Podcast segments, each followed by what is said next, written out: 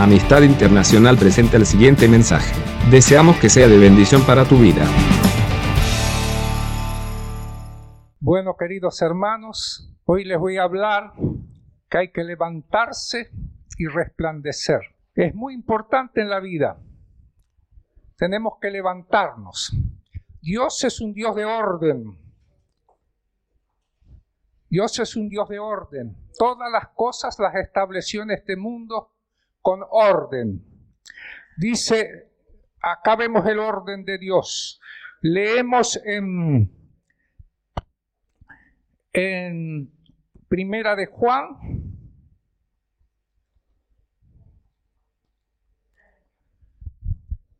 Capítulo 5, versículo 18.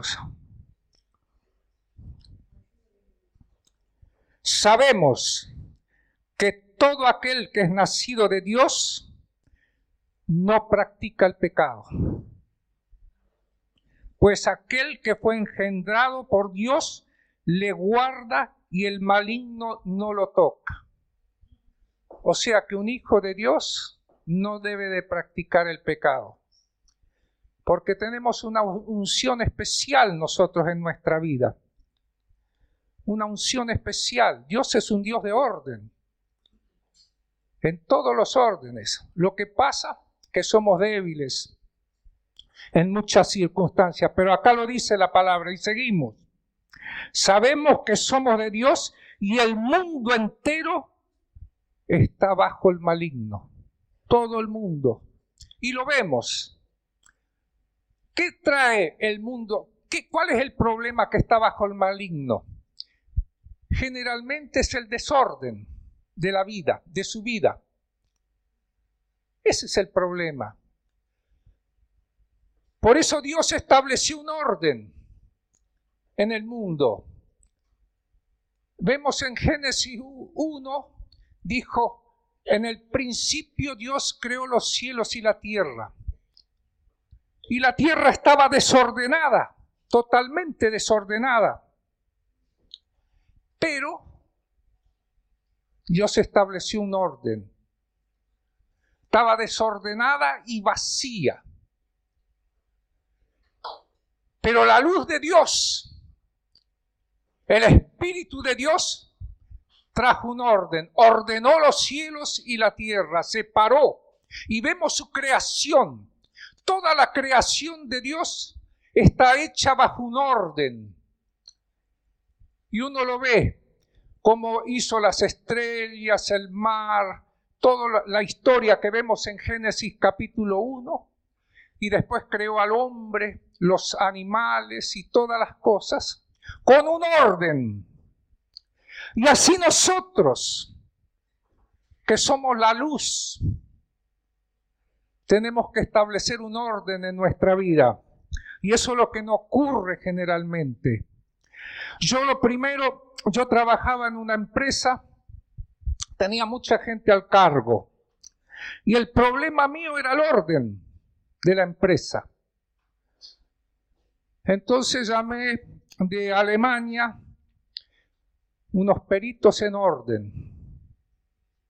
Eran ingenieros que vinieron a ver la empresa y, y me dijeron, todo está mal.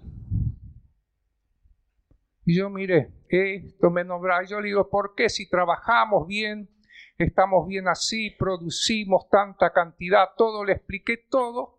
Dijo, no, no es así. Tenés que hacer un orden en la empresa. Y yo le digo, ¿qué? Empezar por lo más pequeño. Dice, por ejemplo, dice la luz. Todas las tomas tienen que estar distribuidas perfectamente, ningún cable pelado, nada. Después toda la maquinaria un orden, la limpieza, nos explicaba todos los pasos del orden. Porque hoy, me dijo, hoy es un mundo muy competitivo. Y ustedes con el desorden pierden mucho. Pierden dinero, pierden tiempo y uno lo ve y es verdad. queridos hermanos, es verdad.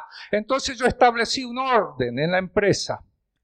Había 40 obreros, le dije así, así, primero se enojaron conmigo. Todos muy enojados. Me costó un año, me dijo él, un año a dos años te lleva. Pero establecí el orden. Y me fui a Europa y fui a la empresa y le dije, quiero aprender más del orden. Y allá me enseñaron en 15 días más. Me dijeron una industria competitiva. Hay que, hay que pelear con el mundo, dice. Hay que producir más. Y me enseñaron cómo se maneja el dinero. Y yo no lo sabía. Me dijo, tenés que hacer este paso, este paso, este paso, este paso. Entonces la industria va a traer muchas ganancias. Y yo lo hice. Y fue así. Y la empresa ha prosperado justamente por el orden. Por eso Dios también establece un orden. Y eso es muy importante en nuestra vida, tener un orden establecido. Hay una serie que miramos con Carolina de negocios que ustedes seguramente que están en el canal 60 o algo. El socio, lo conocen.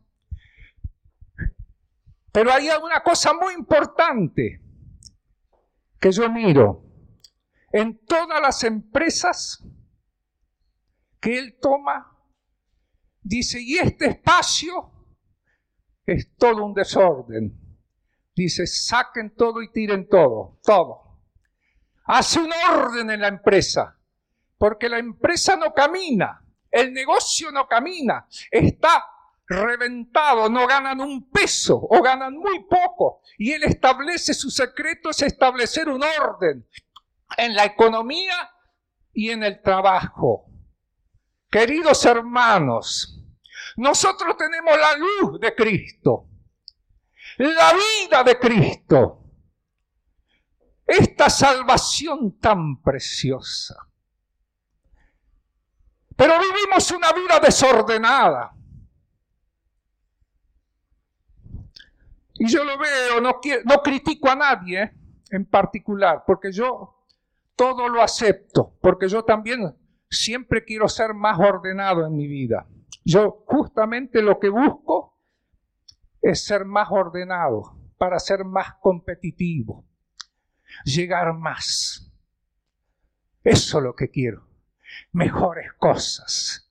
Y el cristiano tiene que resplandecer la luz tenemos a Cristo, el Espíritu Santo, la unción, el poder. Queridos hermanos, tenemos todas las armas, pero vivimos en los hogares como mendigos, mendigos. vivimos como pobres, con la familia pobres, en dinero pobres en vencer el pecado, derrotados, fracasados. Vivimos como, como por dioseros en este mundo suplicar, ay, no tengo poder, no tengo fuerzas, no puedo, orame, pastor. Y uno está con el ánimo para darle para adelante la luz de Cristo. ¿eh? Cristo reina, tenés el poder, te damos el poder. Y llegas a la casa o salís acá afuera y estás derrotado. Ese es el problema. Porque la luz de Cristo no brilla en tu vida. No te interesa un orden porque vivís como pobre. Porque cuando llegas a la casa, en vez de hablar de la reunión, o de lo que cantamos, o lo de, que, de lo que nos alegramos, hablamos de cualquier cosa. Somos igual que todas las personas. No quiero decir otra cosa. Somos iguales. No nos diferenciamos del mundo. Vivimos, volvemos a la esclavitud. Y acá el pastor se rompe para dar un mensaje. Esa es la verdad. Quiere que los hermanos tengan prosperidad, tengan poder sobre los vicios, tengan fuerza sobre los vicios. Claro, están acá animados, pero van a la casa, están destruidos. Viene cualquiera y le dice, toma un cigarrito, vamos a ponerle el caso, un ejemplo. O toma un, un poco de alcohol. Ah, sí, dame la botella. Son débiles, flacos. No importa, queridos hermanos, Dios los ama, sabemos que Dios los ama, pero tienen que empezar un día a tener victoria sobre su vida. Porque si no la tienen, no sé lo que van a hacer, se van a quedar acá. Porque para conquistar el reino de Dios, dice que solo los valientes lo arrebatan. Los cobardes, los flacos, los débiles, no llegan a nada. Son tibios en realidad. Son religiosos. Ese es el religioso. Por eso hay tantos santos y tantas religiones en el mundo. Justamente, porque para cada cosa hay un santo. Pedile a aquel que te va a dar los documentos, el, san expedito. Pedile a aquel, te desata los nudos. Pedile a aquel, te hace esto. Queridos hermanos, es toda una mentira, una falsedad. Estás engañando a tu corazón. Cristo no dice así. Dice, vosotros sois la luz del mundo. ¿Y dónde está la luz? Si reina solo tinieblas, flaqueza, debilidad. Por eso, queridos hermanos, tenemos que ser portadores de luz. Eso dijo Jesucristo, vosotros sois la luz del mundo. ¿Pero por qué lo dijo? ¿A los cobardes? ¿A los débiles? No. Los que dieron su vida. Como vemos los discípulos por Jesucristo, por este Evangelio glorioso, lleno de la unción, lleno del poder, lleno de la vida de Dios. Por eso estaban ahí en el aposento alto. Ellos no fueron a, la casa. Dice que estaban reunidos los 120 cuando se fue Jesucristo. Podía haber ido también, como los demás.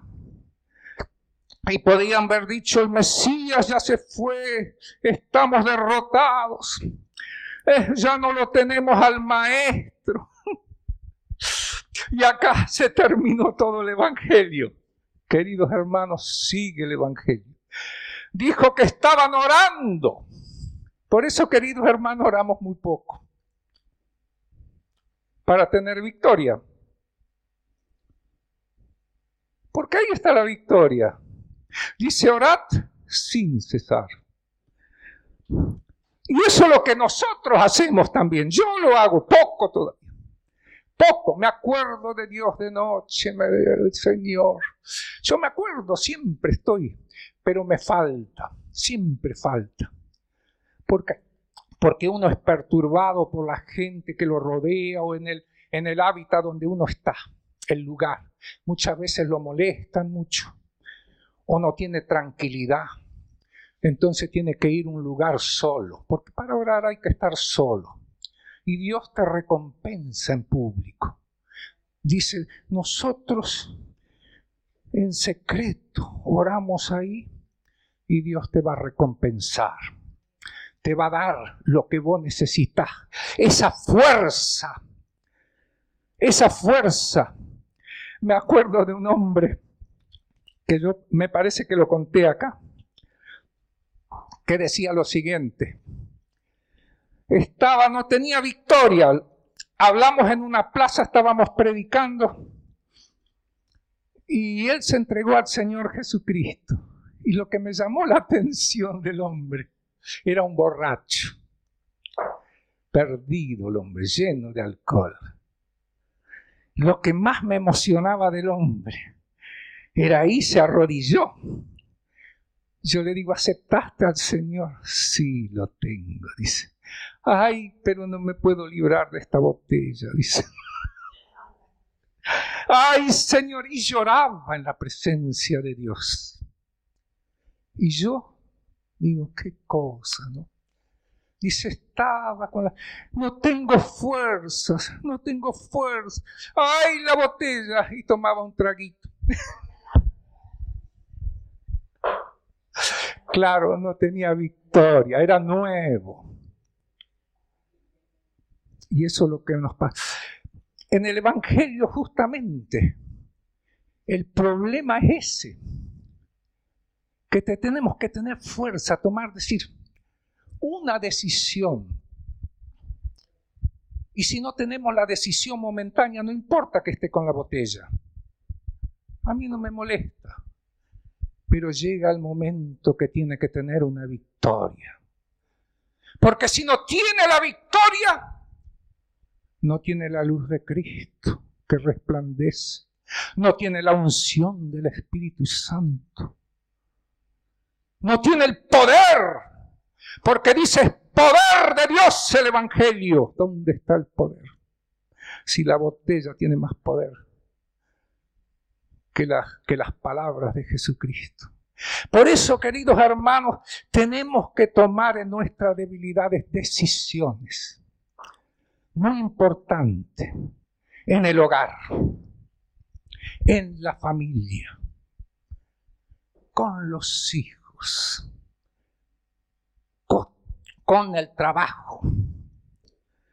Muchos quieren ser empresarios. Hoy estaba hablando con una persona, me dijo, yo justamente le estaba relatando.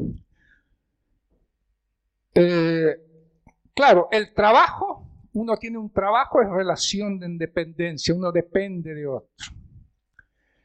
Pero el cristiano tiene que tener tiempo para predicar el Evangelio, que es muy importante. Y eso la mayoría de la gente no lo tiene. Yo, por ejemplo, tengo todo el tiempo. Tengo mucho tiempo. Pero la mayoría no tiene tiempo. Viven esclavos del trabajo, horas enteras. Se gastan la vida trabajando por una moneda. Triste. Les digo, yo cuando era joven era un hombre muy inquieto. Yo trabajé en relación de dependencia, he hecho de todo, porque me gustaba tener un peso y gastarlo con los amigos, con esto, tomar algo. Me gustaba, me alegraba. Podía trabajar mi esfuerzo y después algo me guardaba y algo daba a mis padres todavía. Pero mi sueño era ser un hombre de negocios, un empresario. Y me dijeron, es imposible. Y lo que había, y lo que había elegido era imposible. Era algo imposible. Les cuento por qué era algo imposible. Entonces yo un día decidí dejar el trabajo. Dice, no, eh, la empresa donde estaba en General Electric era, era jefe de una sección de fabricación de lámparas. Tenía como 80 empleados a mi cargo. Y, y le dije de un día para otro, me voy. Te doy un... Estás loco, me dijo. Te pagamos bien. Tenés todo. Estaba en la oficina todo el día, miraba a la gente, miraba esto, hacía, firmaba la planilla, me iba y fin de mes cobraba. No, y, estaba muy bien, pero me cansó. Digo, nunca voy a llegar a nada si no me voy. Y me dijo el gerente, me llamó, dice, pero usted, señor, está loco.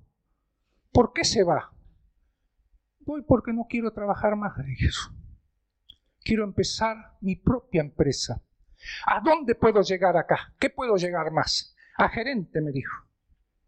Ah, bueno, le digo yo, pero yo quiero ser, tener mi propia empresa. Así le dije. Usted está loco, me dijo, nunca va a llegar. Y estaba muy enojado conmigo porque me quería muchísimo. Yo lo ayudé, dice.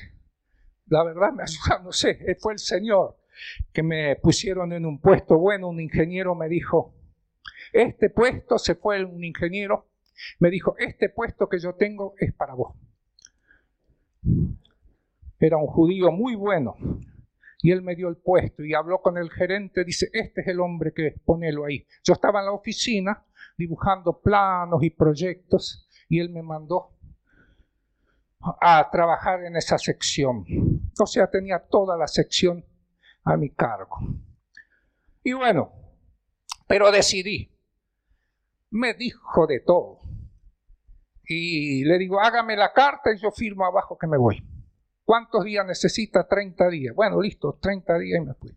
Y me fui digo, estoy loco. ¿Y qué vas a hacer? Y le dije algo, voy a criar gallina. Para que no se ofenda. Voy a hacer un criadero de gallina, le dije. Para que no se ofenda. Porque yo tenía un sueño. Y ese sueño lo quería llevar a cabo. Y fue así. Entonces empecé proyectando y haciendo dibujos y trabajando en mi casa. Dos años. No me quedaba una moneda, pedía prestado ya. Ya todos estaban enojados porque me prestaban plata y creían que ya era un inútil. porque no lo podía lograr el sueño. Tan difícil era, tan difícil. Pero un día yo tenía siempre fe y cantaba, todo es posible si puedes creer. Y yo cantaba mientras trabajaba, caminaba de acá para allá y me reía y me gozaba con el Señor. Es posible, lo imposible es posible. Y lloraba así, con fe. No decía muchas palabras como otros repiten miles de palabras al Señor y el Señor capaz ni lo entiende. Yo tenía pocas palabras, pero las palabras que tenía tenían poder, tenían fuerza. Y fue en una exposición, yo me acuerdo, yo hice varias construcciones de máquinas, pero en una exposición fui acá en Palermo y vi una maquinaria y le dijo, estas máquinas, todas estas quiero, eran como 15 o 20. Dice, ¿usted tiene plata? No, tengo muy poco. Y me dijo, ¿cuánto tenés esto? Para él era una moneda para la empresa, porque eran cientos de miles de dólares. Y digo yo, no era dos pesos, sino era toda una empresa montada, ultramoderna, alta tecnología. Entonces hablé con el ingeniero, hablé con el otro. Dice, si no se vende, vamos a arreglar. Y yo veía a los ingenieros, pasaban y hablaban, y veía que lo iban a comprar y yo estaba ahí, Señor, esto es mío. Eh, todo es posible, todo es posible. Eh, y fue así, no se vendieron las máquinas y me vino a visitar, él mismo me llamó y me vino a visitar, te voy a dar todas. ¿Cómo quieres pagar? Y yo le puse el plan. Y yo te voy a dar el préstamo, dijo. Porque me vio valiente, me vio un hombre decidido, aunque no tenía dos mangos. Porque así escoge Dios a los hombres valientes, los apóstoles que tenían Fe. Eso es lo que hay que tener, ser valiente. ¿Y qué hicieron ellos? Dijeron que abandonaron todo su vieja vida. Ese es el problema nuestro. No queremos abandonar todo. Pero Dios demanda todo. Cuando nosotros estamos decididos a perder, todo, viene la respuesta. Porque Dios abre caminos, porque Él justamente mira a los valientes. Nunca mira a un cobarde, porque el cobarde no sirve. O los tibios de corazón no sirven. Dios mira a los valientes. Él mira al que tiene su hijo, el que tiene esa luz, Sí, tenemos problemas. Yo también tenía problemas en el hogar, me criticaban porque no aportaba, porque esto, pero yo a través de la fe no me importaba. Yo estaba firme, le hablaba a mi papá y a mi mamá, lo voy a lograr. Le dije, yo estoy haciendo las... Se reían, dice, bueno, puede ser. Pero un día se abrieron las puertas. Se abrieron las puertas y todo lo tuve en mis manos.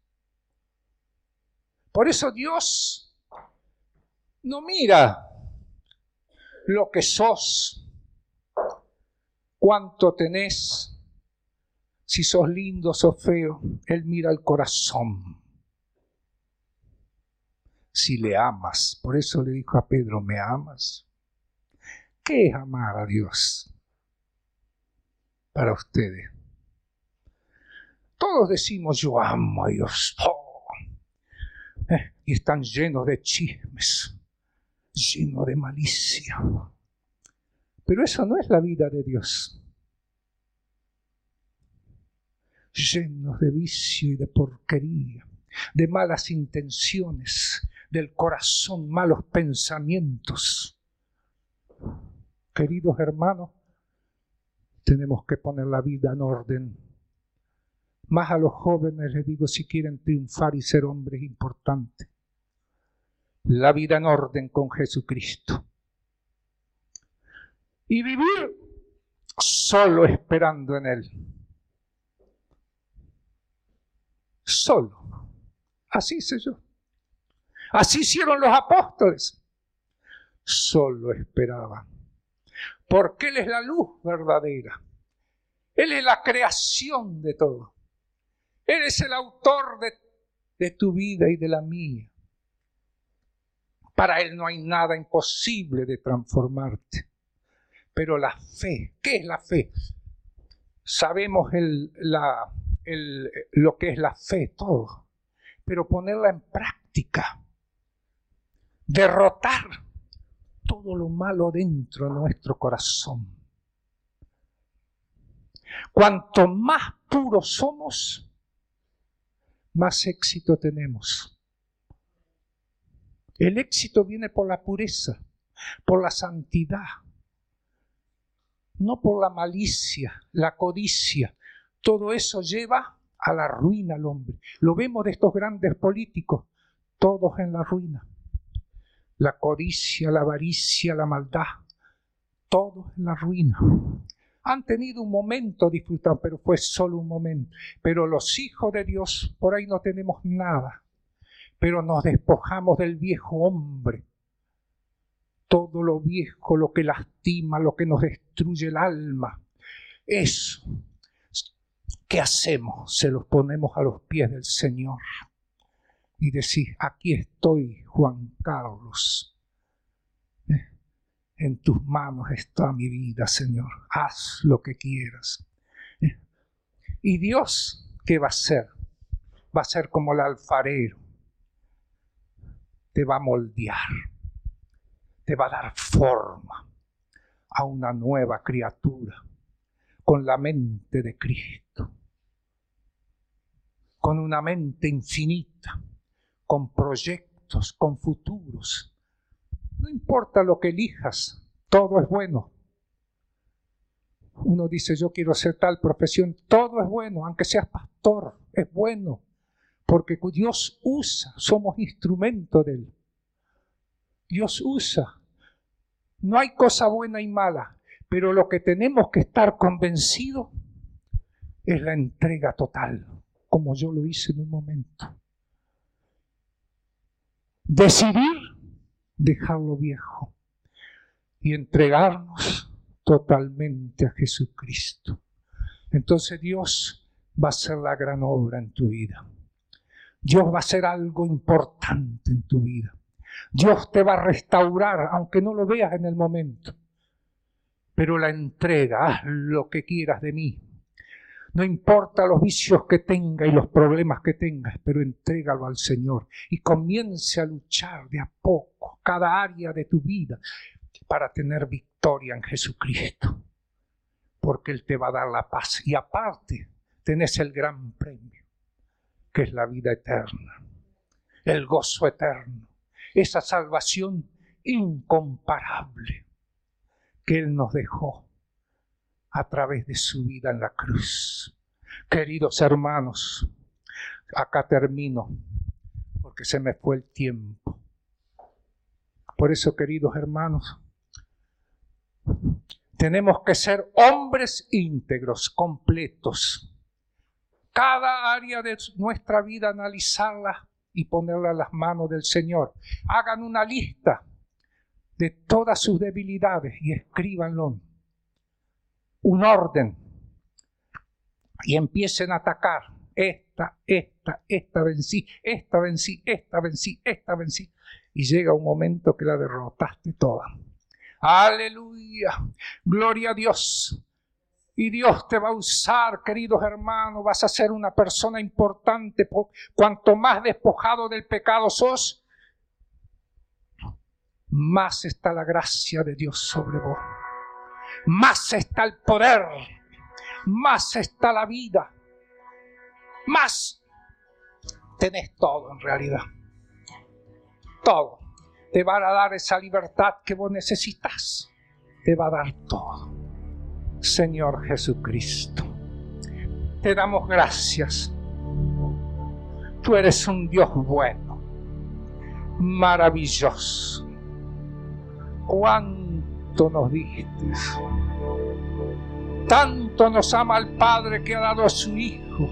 Nos diste a su Hijo que hizo el sacrificio por nosotros, derramó su sangre para que tengamos nosotros la salvación es eterna y nos diste la victoria sobre el pecado, Señor Jesucristo. Por eso te amamos, por eso glorificamos, por eso, Señor Jesucristo, no hay Dios tan grande como tú, infinito, Señor, porque la única libertad verdadera está en ti. Porque el mundo te destruye, pero tú das la verdadera paz y el gozo y esta salvación tan preciosa. Amén y amén. Que el Señor los bendiga. Visítanos en soyamistad.com o síguenos en nuestra página de Facebook, Amistad Internacional. Dios te bendiga.